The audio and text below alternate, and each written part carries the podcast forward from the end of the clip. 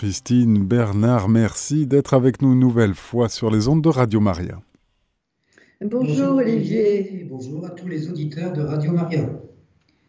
Nous allons tout de suite prier notre Seigneur avec le diacre Martial Codou et nous laisser émerveiller. Bonjour Christine et Bernard et bonjour à vous tous. Amis techniciens, animateurs de Radio Maria, et bien sûr bonjour à vous toutes et à vous tous, auditrices et auditeurs de Radio Maria, frères et sœurs dans le monastère invisible de Saint Jean-Paul II. Nous allons sans tarder confier notre main à notre maman céleste, Notre-Dame de Radio Maria, qui va nous guider pour faire le signe de la croix et nous accompagner pour faire ce pèlerinage intérieur afin d'y rejoindre celui-là même qui fait notre unité, notre Seigneur et notre Dieu, notre Sauveur. Il est là, dans notre cœur. Eh bien, guidés par Marie, signons-nous au nom du Père et du Fils et du Saint-Esprit. Amen. Mon Seigneur et mon Dieu, tu es là, dans mon cœur. Me voici. Je viens te rejoindre. Je suis là. Tu m'aimes, je t'aime. Je t'aime mal, mais je t'aime autant que je peux. Et je te demande de me combler de ton amour et de m'accorder par l'intercession de Marie, ta mère et notre mère, d'ouvrir tout grand mon cœur afin d'accueillir le don de ton amour, d'accueillir ta grâce, d'accueillir ta parole. Oui, je veux être comblé de ton amour. Je ne veux plus jamais gaspiller un brin de ton amour, Seigneur.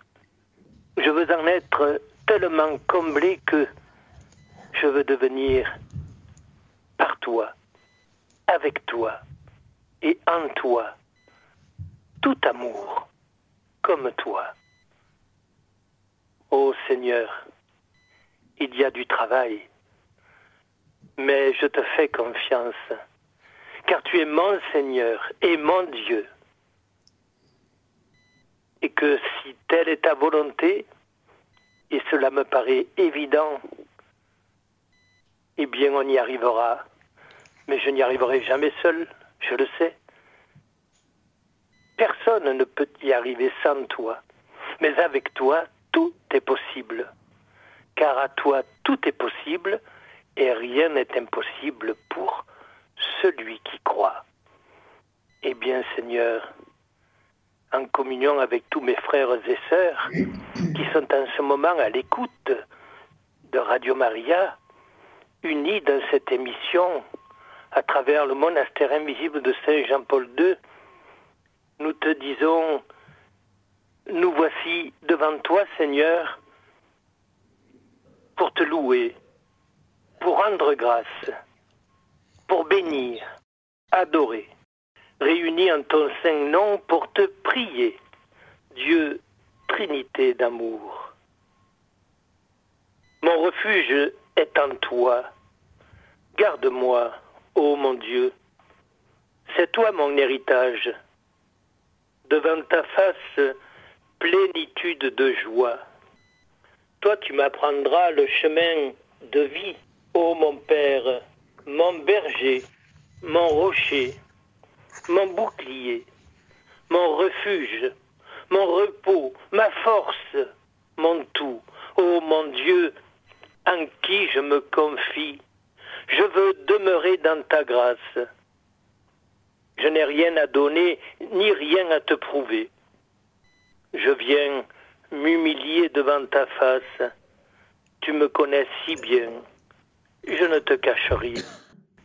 Il n'y a que toi seul, toi seul, ô mon Jésus, qui est connu mes craintes et mes frayeurs. Il n'y a que toi seul, toi seul, ô mon Jésus, qui, d'un regard, vienne apaiser mon cœur.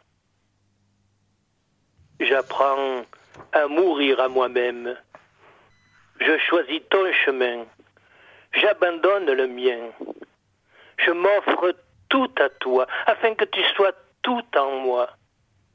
Ton esprit me guide et m'enseigne à dépendre de toi. J'ai tant besoin de toi.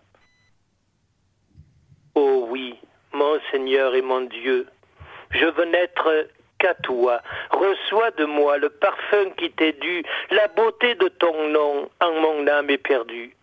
Je veux n'être qu'à toi, Jésus. Je t'aime. Toutes les grandes personnes ont d'abord été des enfants, mais peu d'entre elles s'en souviennent. Antoine de Saint-Exupéry. Cette émission voudrait vous proposer une alternative à cette course folle qu'est devenue la vie aujourd'hui, vie si souvent oppressante et privée d'espérance. Avec le soutien du frère Jean-François de Louvancourt, nous allons pénétrer l'expérience vécue par les pastoraux de Fatima qui est à la portée de tous. Il y a cependant une condition, il faut que s'établisse un réel lien d'amitié entre les auditeurs et ses enfants. Alors pourquoi ne pas suivre nous-mêmes, avec François et Jacinthe, ce chemin d'émerveillement et de gratitude? Pourquoi ne pas nous mettre comme eux à cette école de vie? La prière, l'acte le plus éminent qui soit. Tant d'hommes et de femmes de toutes religions ont prié et prient encore aujourd'hui face à l'adversité, face à l'abîme, pour exprimer leur reconnaissance ou se repentir. Ces prières n'ont empêché ni Auschwitz, ni le massacre de Charpeville, ni le goulag, ni la famine en Somalie. Comment ose-t-on encore prier aujourd'hui? Prier aujourd'hui est un défi pour beaucoup de croyants. Aujourd'hui, on ne prie plus dans les carrefours et on prie de moins en moins dans les églises. Aujourd'hui, quand on prie, on ne sait plus très bien à qui on s'adresse. Et parfois, on prie parce que on ne sait jamais. Ou encore parce qu'il n'y a plus que ça à faire. La prière chrétienne a mauvaise réputation et cela ne date pas d'aujourd'hui. La prière chrétienne est lestée de bien de soupçons. Prier, mais vous n'y pensez pas, c'est une démission, une manière de déserter le monde ou de se donner bonne conscience. La prière, cette superstition, cet archaïsme, ce manque de maturité, cette niaiserie improductive, stérile, non merci, très peu pour moi. À force d'être répétés, ces soupçons, tels des virus, ont fini par nous contaminer de l'intérieur. Prier ne va plus de soi, même pour les croyants que nous sommes. Perplexe, on se demande, est-ce la prière que Jésus attendait des siens? Est-ce la prière que Jésus attend de nous aujourd'hui? N'est-ce pas plutôt des gestes, des actes concrets? Vêtir celui qui est nu, nourrir celui qui a faim, visiter le malade et le prisonnier, recueillir l'étranger Qu'en est-il lorsque les petits bergers se retrouvent seuls, livrés à eux-mêmes? En particulier les jours où ils se rendent tous les trois dans les collines ou les pâturages des environs, sans autre témoin que leurs brebis. Leurs mamans leur ont bien recommandé de réciter le chapelet après le repas de midi, mais c'est long, tout un chapelet. Et puis le temps passe tellement plus vite quand on s'amuse. Alors ils se contentent, ils se concertent et mettent au point une méthode pour concilier prière et amusement, mais en faisant la part belle à se dénier. Méthode assurément fort peu orthodoxe, mais si avantageuse pour eux, ainsi que Lucie le reconnaîtra plus tard. Comme le temps nous paraissait toujours trop court pour jouer, nous avions trouvé une bonne manière d'aller vite. Nous faisions défiler les grains en disant seulement Ave Maria, Ave Maria, Ave Maria. Et lorsque nous arrivions à la fin d'un mystère, nous disions, après une certaine pause, les deux seuls mots Notre Père. Ainsi, en un clin d'œil, comme on dit, nous avions récité notre chapelet. Cela aussi, disons-le, leur est arrivé avant la période des apparitions. Il est certain que cette manière expéditive de réciter le chapelet leur permettait de s'adonner plus longtemps à leurs occupations favorites. Cependant, une petite voix au fond d'eux-mêmes les laissait insatisfaits. Ils sentaient bien en leur fort intérieur que leur comportement était en porte-à-faux avec leur conscience. Quant à la menace d'une bonne correction, si elle peut régler l'affaire sur le moment, elle n'est certainement pas d'un grand secours à plus long terme. Au contraire, tout moyen trop négatif ou répressif risque de n'avoir pour effet qu'un désastreux blocage qui peut durer longtemps, se prolonger pendant des années quand ce n'est pas toute la vie. Arrive le temps des apparitions. Comme Notre-Dame est apparue sur un petit chêne vert, nombre de personnes des environs et d'ailleurs viennent spontanément prier à l'endroit même où la Dame a choisi de se manifester et qui était alors une lande déserte. Mais ceux qui doutent des apparitions sont d'un tout autre avis et ne se font pas scrupule de le faire savoir. À commencer par la maman de Lucie, fort remontée contre sa fille, la plus jeune, et ses affabulations qui trompent tant de monde, Comment c'était pour elle une absolue évidence. Un jour, un jour, sans doute encore plus exaspérée que les autres fois, elle lui lance sèchement. Ne me tourmente plus. Dis maintenant que tu as menti, ainsi tout sera fini. Qu'est-ce que ça signifie, tous ces gens qui courent à la Cova d'Aïria pour prier devant un chêne vert? Il faut dire que la maman de Lucie n'est pas la seule à réagir de cette façon. Le curé de Fatima, mécontent des événements qui viennent troubler sa paroisse et dont il ne sait que penser, en vient lui aussi au cours de son dernier interrogatoire, juste après le 13 octobre, à réprimander vertement Lucie, en lui faisant notamment remarquer, non sans raison, pourquoi tous ces gens vont-ils se prosterner et prier dans un endroit désert alors que le Dieu vivant, le Dieu de nos autels, le Saint-Sacrement reste solitaire et abandonné dans le tabernacle. Il faut reconnaître que de telles réactions ont leur part de bien fondé. Pourquoi en effet aller se prosterner devant un arbre, dans un endroit désert, quand on n'accorde aucun crédit aux apparitions? Comment cela n'aurait-il pas constitué une prière passablement suspecte à mains égards? On pourrait condenser l'ensemble de ces divers obstacles et difficultés en ces quelques mots. Moins on prie, quels qu'en soient les motifs, même à première vue légitimes, et plus la prière devient superflue, inopportune, jusqu'à devenir inutile et astreignante, voire objet de dérision. Alors, quand il arrive que l'on prie encore, on prie sur la réserve, à la retirette, presque en cachette, et puis, avec le temps, on se relâche. On prie un peu moins. On prie un peu mou. La prière ne devient même plus qu'une option à la carte. La prière a bien plaire et on finit par abdiquer. Nous connaissons cette lente désaffection de la prière. Souvent, elle nous guette. Elle n'est jamais très loin. Nous nous interrogeons. Jusqu'à quand va-t-on se satisfaire de n'être que des intermittents de la prière? Jusqu'à quand va-t-on laisser la prière se déliter parmi nous? Jusqu'à quand va-t-on déserter la prière? Alors que dans la nuit même où Jésus fut livré, il exhortait ses disciples par ces mots Veillez et priez. Si la prière est en péril, comme nous le croyons, c'est qu'on la rétrécit, et d'un bon bout. De la prière, on en a fait une petite prière, et c'est bien connu, une petite prière, monsieur le pasteur, cela ne peut pas faire de mal. Et voilà la prière humiliée, car la prière est bien plus que ce que nous en avons fait. En admiration devant qui est en prière. Comment alors surmonter cette impression d'inutilité de la prière qui peut aller jusqu'au refus obstiné de prier? En d'autres termes, comment communiquer le goût de la prière? Rien de mieux que l'exemple ou l'enseignement d'un véritable priant, et plus encore d'un priant qu'on aime et qu'on admire, à commencer par ses parents. Pensons au petit Carole qui confiera une fois devenu Saint Jean-Paul II Mon père a été admirable et presque tous mes souvenirs d'enfance et d'adolescence se rapportent à lui. La violence des coups qu'il avait frappés avait ouvert en lui d'immenses profondeurs spirituelles. Son chagrin se faisait prière.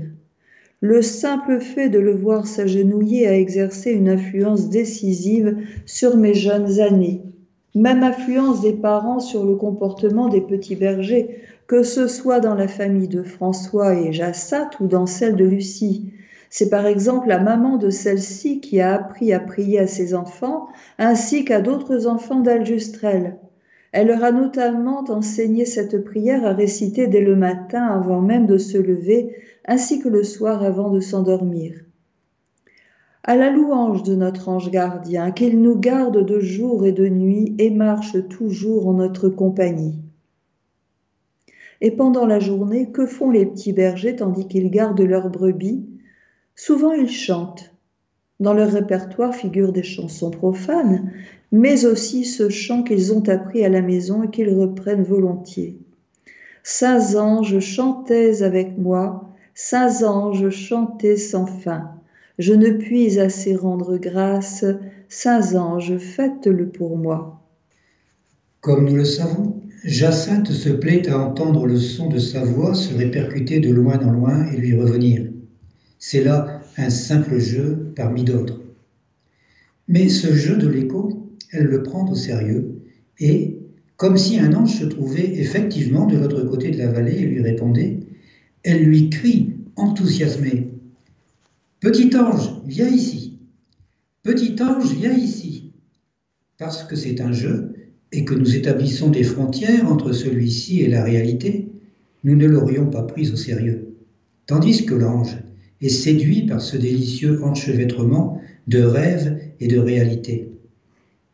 Tellement séduit qu'il prend plaisir à venir répondre aux appels répétés des petits bergers. Nous sommes alors au printemps 1916. Après s'être présenté par ces mots, Je suis l'ange de la paix.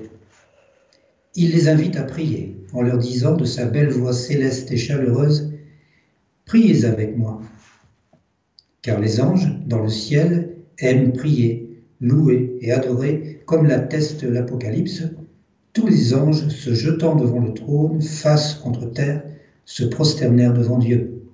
Apocalypse 7, 11. Le premier geste de l'ange en arrivant dans notre monde est donc tout naturellement de faire la même chose, non plus avec les autres anges du ciel qu'il a quittés pour un moment, mais avec ces trois anges de la terre que sont les petits bergers. De fait, à peine l'ange leur a-t-il demandé de prier avec lui que les mémoires de Lucie ajoutent S'agenouillant à terre, l'ange inclina le front jusqu'au sol. Puis il leur apprend une prière, prière dans laquelle l'adoration se situe à une place de choix, c'est-à-dire parmi les vertus théologales, juste après la foi, comme pour bien signifier que l'adoration est dans le sillage de la foi. Mon Dieu, je crois, j'adore, j'espère et je vous aime. Cette prière, il la répète trois fois. C'est dire son importance. Après la troisième fois, il les relève et les exhorte à suivre son exemple. Priez ainsi. Pour terminer, il ajoute cette parole si réconfortante les cœurs de Jésus et de Marie sont attentifs à la voix de vos supplications. Parole réconfortante parce que dissuasive pour qui émet des doutes sur l'aptitude de Dieu et de la Vierge Marie à écouter, à être attentif, ce dernier mot occupant même la place centrale de cette déclaration de l'ange. Réconfortante surtout pour quiconque prie et supplie en toute vérité et confiance puisqu'elle nous assure par avance que nous sommes écoutés. Lorsqu'en été de la même année 1916, l'ange leur apparaît pour la deuxième fois tandis qu'ils sont restés à l'ombre des arbres pour se protéger de la forte chaleur estivale, il les encourage à persévérer dans la prière tant celle-ci est indispensable et vitale.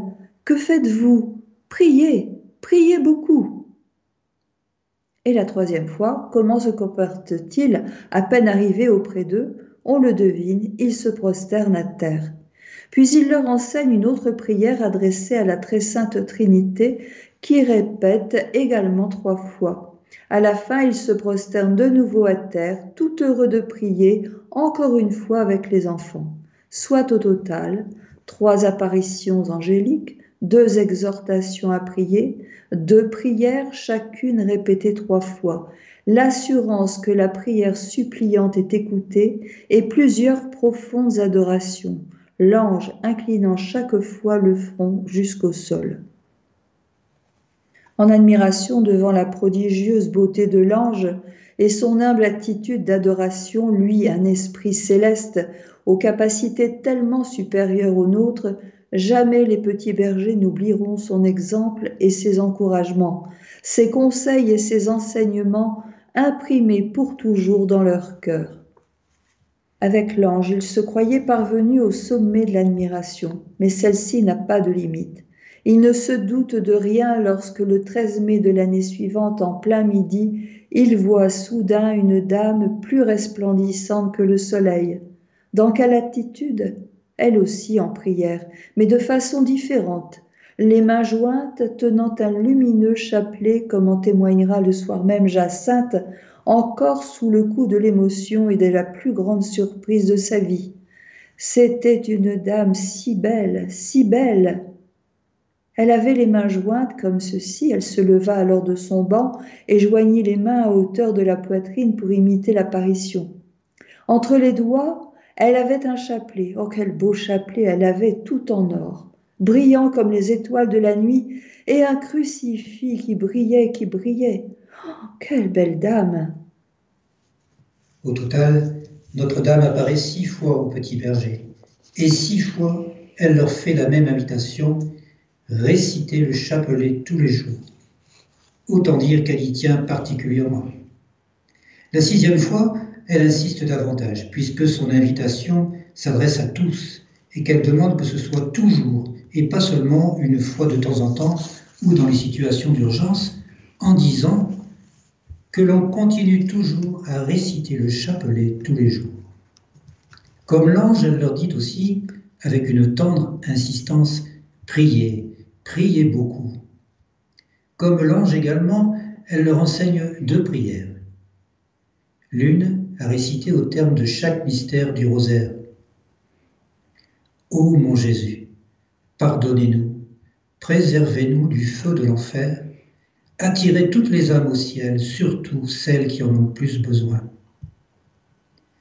L'autre prière qu'elle leur apprend peut se dire en toute occasion qui se présente, mais plus spécialement, comme Notre-Dame l'a elle-même conseillé, au moment d'offrir un sacrifice. Ô Jésus, c'est par amour pour vous, pour la conversion des pécheurs et en réparation des péchés commis contre le cœur immaculé de Marie. La plus décisive des paroles de Notre-Dame sur la prière et qui vient en quelque sorte les couronner toutes, c'est son nom qu'elle avait promis de révéler dès le 13 mai et qu'elle dévoile le 13 octobre. Je suis Notre-Dame du Rosaire. Mais pourquoi ce nom? Étant donné que Saint Jean-Paul II, en traitant de l'importance et du rôle du rosaire dans sa lettre apostolique du mois d'octobre 2002, en a fourni les raisons d'ordre marial et christologique ainsi que pastoral. Il ne s'impose pas de les reprendre. Attardons-nous plutôt sur une autre raison dont Saint Jean-Paul II parle aussi et qui concerne directement notre propos, puisqu'elle relève de l'admiration, de l'enchantement, de l'émerveillement. Après avoir appelé que l'Ave Maria représente l'élément le plus consistant du rosaire, le pape poursuit. La première partie de l'Ave Marie a tiré des paroles adressées à Marie par l'ange Gabriel et par sainte Élisabeth est une contemplation d'adoration du mystère qui s'accomplit dans la Vierge de Nazareth. Ces paroles expriment pour ainsi dire l'admiration du ciel et de la terre et font en un sens affleurer l'émerveillement de Dieu contemplant son chef-d'œuvre l'incarnation du Fils dans le sein virginal de Marie, dans la ligne du regard joyeux de la Genèse 1.31, de l'originel pathos avec lequel Dieu, à l'aube de la création, a regardé l'œuvre de ses mains. Dans le rosaire, le caractère répétitif de l'Ave Maria nous fait participer à l'enchantement de Dieu. C'est la jubilation, l'étonnement, la reconnaissance du plus grand miracle de l'histoire.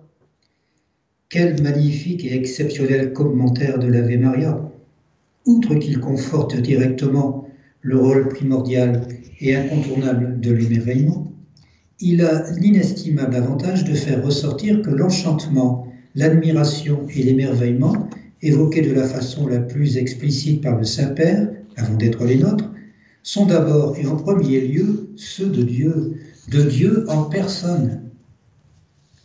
Quant au petit berger, comme il se serait réjoui en entendant ces paroles du pape parmi les plus significatives de sa lettre apostolique, eux qui étaient déjà remplis d'admiration devant l'ange en adoration, et plus encore devant la dame aux mains jointes et au chapelet brillant comme les étoiles de la nuit, voilà que leur admiration grandit à nouveau. Et elle grandit jusqu'à devenir plénitude débordante, puisque par la progressive et puissante vertu du rosaire, ils sont en contemplation, en admiration devant l'insondable mystère d'un Dieu qui est lui-même en état d'émerveillement et d'enchantement devant le plus grand chef-d'œuvre qui sera jamais dans l'histoire du monde et du cosmos. Le drame dans notre monde, c'est qu'il n'y a que l'immédiateté qui compte pour lui. Si je n'entends pas la voix de Dieu ici et maintenant sur le champ, c'est qu'il n'a rien à me dire ou qu'il m'oublie. Le défi avec la prière, c'est d'être régulier et constant. Nous vivons à l'intérieur de nous-mêmes un vrai combat. Notre péché nous pousse toujours à faire autre chose que la prière. Avouons que nous n'avons jamais autant envie de faire des choses inutiles que lorsque nous devons prier. Bien souvent, quand nous essayons de prier, des dizaines de choses nous viennent à l'esprit et nous devons souvent lutter pour rester concentrés. Ajoutez à cela que le diable rôde pour empêcher les chrétiens de prier, vous avez un cocktail explosif. C'est pourquoi nous avons besoin d'un cadre et d'exercices pour prier.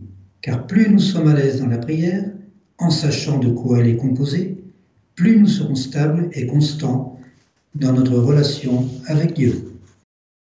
Être heureux de prier.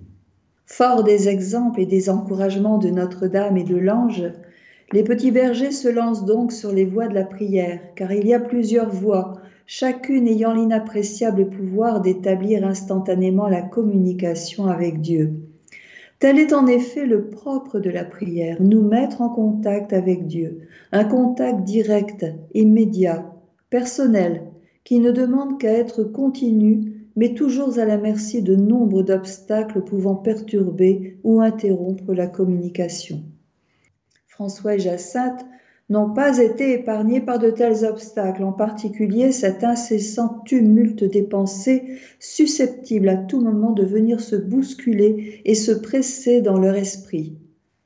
Pensées de vanité à la vue de tous les gens qui accouraient vers eux, comme s'ils étaient le centre des événements, ou au contraire pensées de sombre amertume devant les railleries et effronteries dont ils étaient trop souvent l'objet, ou encore sentiments d'impatience face aux éprouvants interrogatoires qui n'en finissaient pas, voire d'injustice devant les menaces de mort qu'on faisait peser sur eux.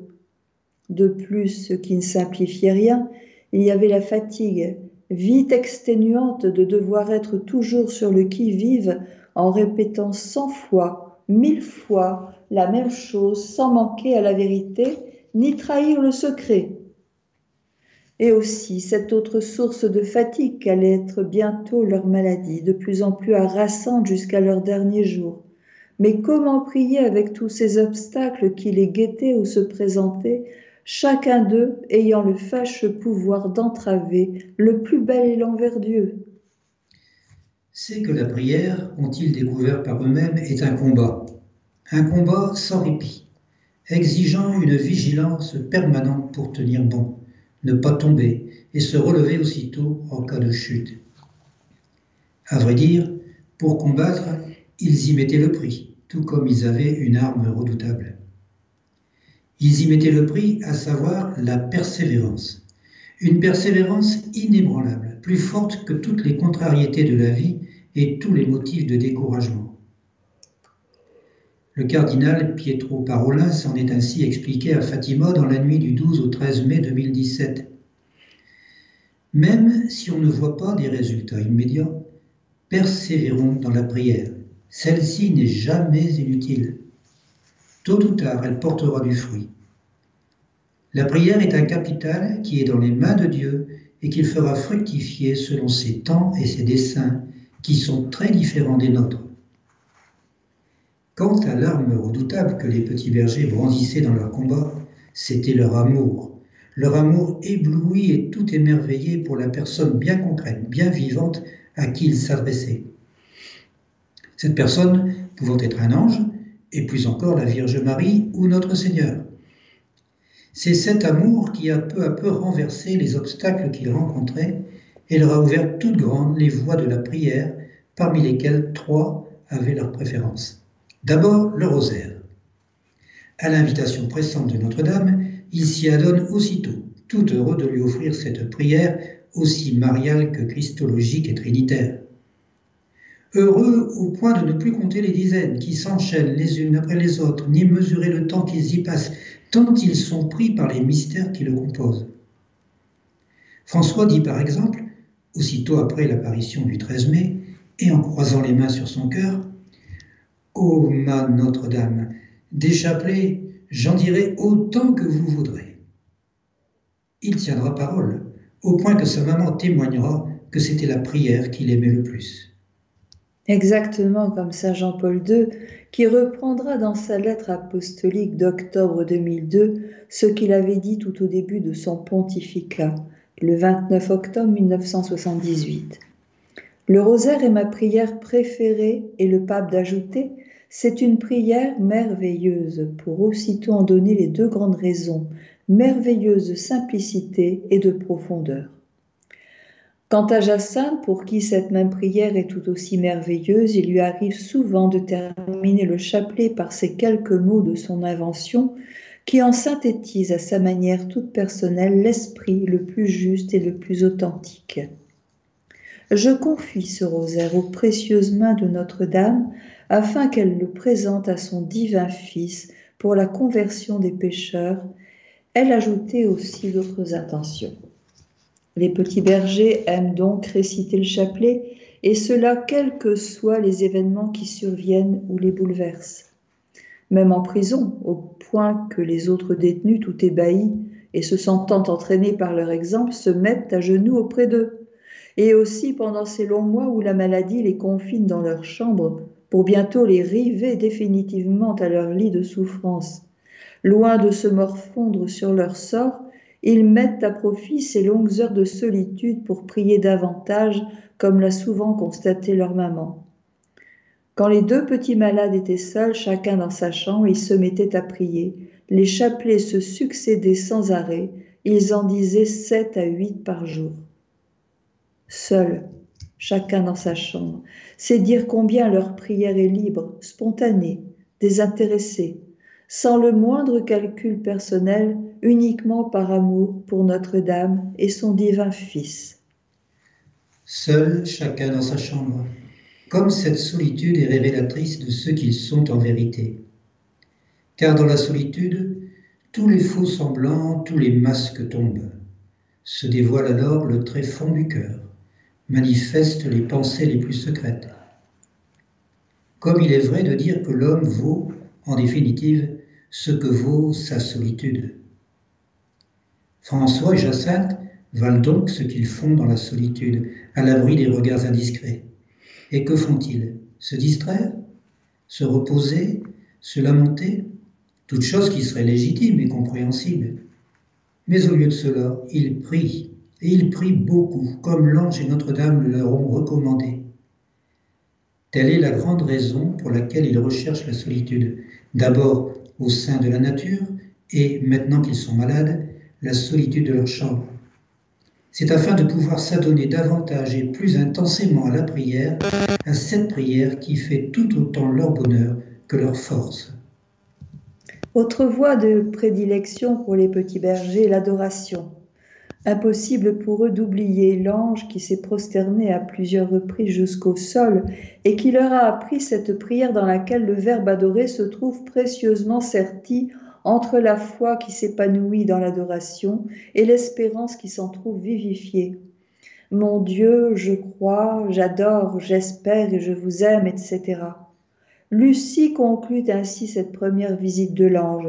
Ces paroles se gravèrent de telle manière dans notre esprit que nous ne les avons jamais oubliées, et depuis lors nous passions beaucoup de temps prosternés à répéter cette prière. Non seulement cette prière, mais aussi la seconde prière que l'ange leur a enseignée lors de sa dernière visite en automne 1916, et qui contient également le verbe adorer dès le début. Très sainte Trinité, Père, Fils, Saint-Esprit, je vous adore profondément. Le 13 mai suivant, Aussitôt après avoir vu la lumière émanant des mains de Notre-Dame, lumière qui les a fait se voir eux-mêmes en Dieu, qui était cette lumière Ils sont tombés à genoux et ont répété en leur cœur Ô très sainte Trinité, je vous adore. Il faut le dire, et on n'y insistera jamais assez, la prière grandit l'homme, et jamais celui n'est aussi grand que lorsqu'il s'incline en adoration. Durant les longs mois où s'abattra sur eux ce mal implacable qui les minera les derniers temps de leur courte existence, ils seront désespérés de ne plus pouvoir s'incliner profondément comme auparavant. Ainsi, Jacinthe l'avouera un jour à sa cousine. Quand je suis seul, je descends de mon lit pour réciter les prières de l'ange. Mais maintenant, je ne peux plus pencher la tête jusqu'au sol parce que je tombe. Je prie seulement à genoux. Même vif regret de la part de François cause du mal de dos que souvent il ressent à force de rester longtemps dans la même position. Cependant, en vrais adorateurs qu'ils sont tous les deux, ils n'en continuent pas moins d'adorer en esprit et en vérité. Si donc les petits bergers trouvent leur délice dans le rosaire, c'est pour avoir vu une si belle dame avec un chapelet qui étincelait comme les étoiles et avoir entendu sa douce et irrésistible invitation à le réciter.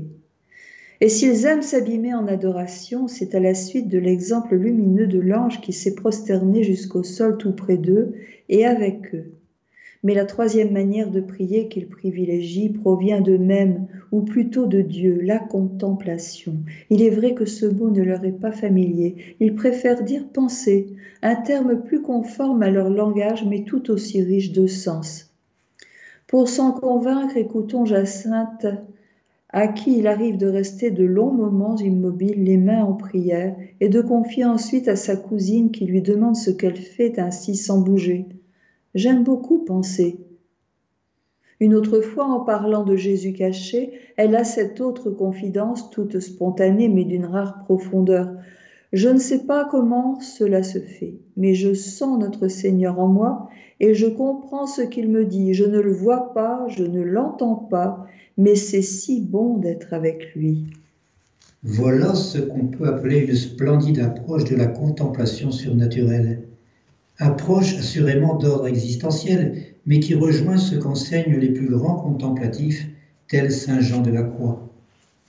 La contemplation n'est autre chose qu'une infusion secrète, pacifique et amoureuse de Dieu en l'âme, et cette infusion, lorsqu'elle ne rencontre pas d'obstacle, embrase l'âme de l'esprit d'amour. Oui, une infusion ou communication de Dieu en son âme, puisque Jacinthe sent notre Seigneur en elle et comprend ce qu'il lui dit secrète, puisqu'elle ne sait pas comment cela se fait et qu'elle ne voit ni n'entend le Seigneur. Pacifique, jusqu'à travers ses paroles, on devine combien elle est sereine et paisible et amoureuse, puisqu'il lui est si bon, si doux d'être avec son Seigneur. Quant à être embrasée de l'esprit d'amour, Jacinthe l'est au plus gros degré, comme nous le verrons amplement ci-après. Écoutons maintenant Lucie évoquer François prosterné, le front à même le sol, dans la solitude et le silence de la nature. Pour mieux se recueillir en prière, il se cachait derrière l'un ou l'autre mur, là, à l'écart. Il s'adonnait à la contemplation de Dieu, se souvenant de sa tristesse qui l'avait frappé. Quand je lui demandais ce qu'il faisait là pendant si longtemps, il me répondait Je pensais à Dieu. Et comment fait-il pour penser à Dieu?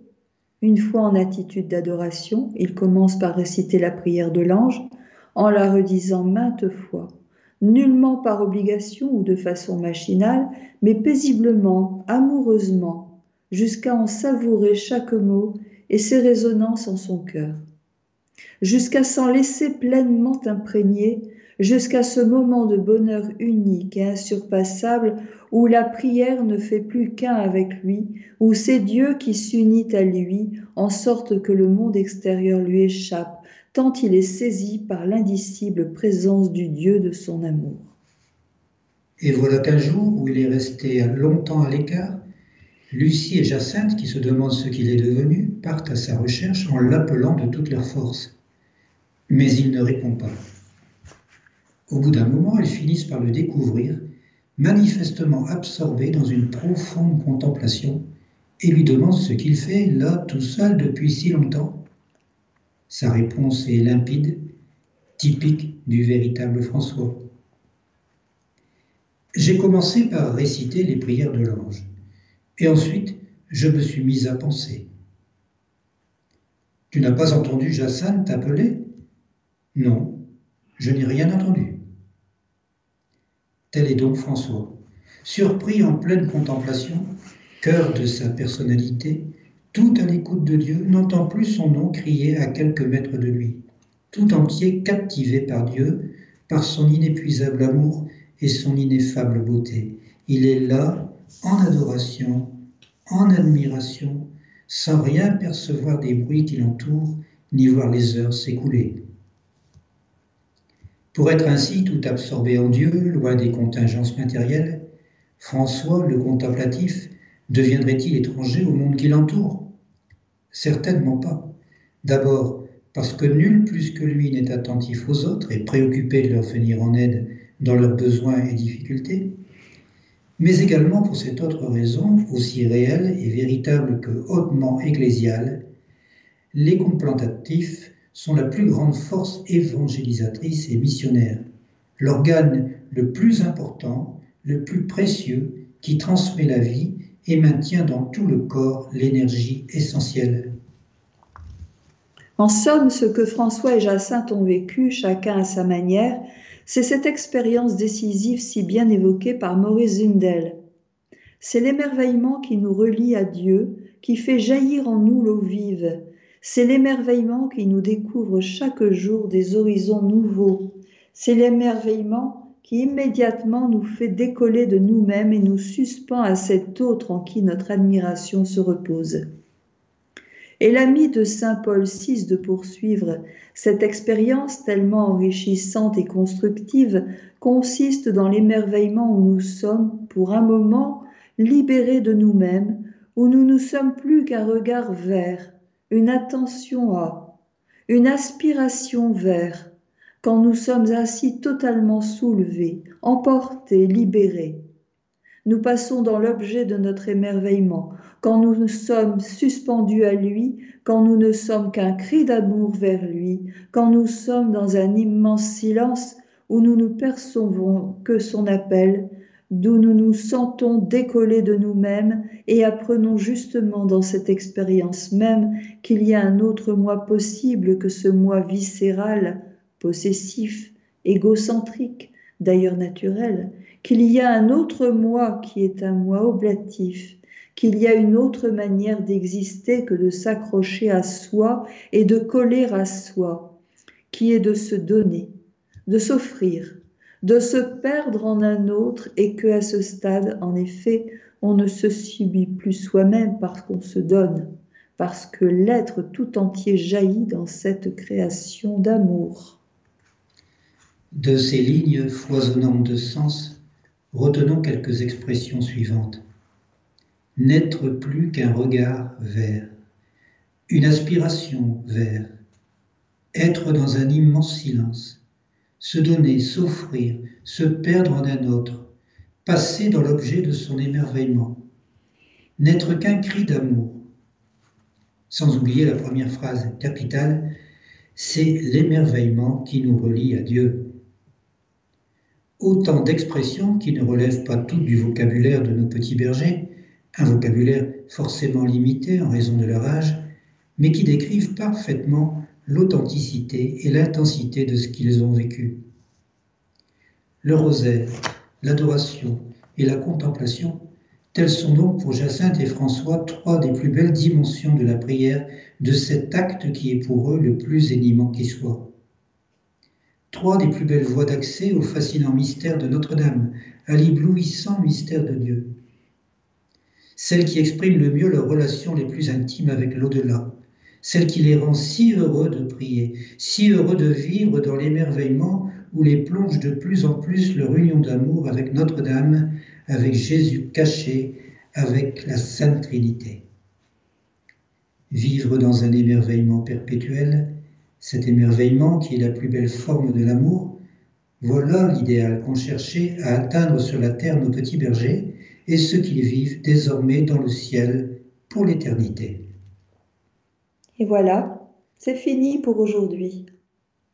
Chers auditeurs de Radio Maria, c'était notre émission L'émerveillement, source de sainteté en compagnie de Christine et Bernard Storm. Le thème en était la prière. Vous pouvez réécouter cette émission podcast sur notre site internet radiomaria.fr ou notre application Radio Maria Play.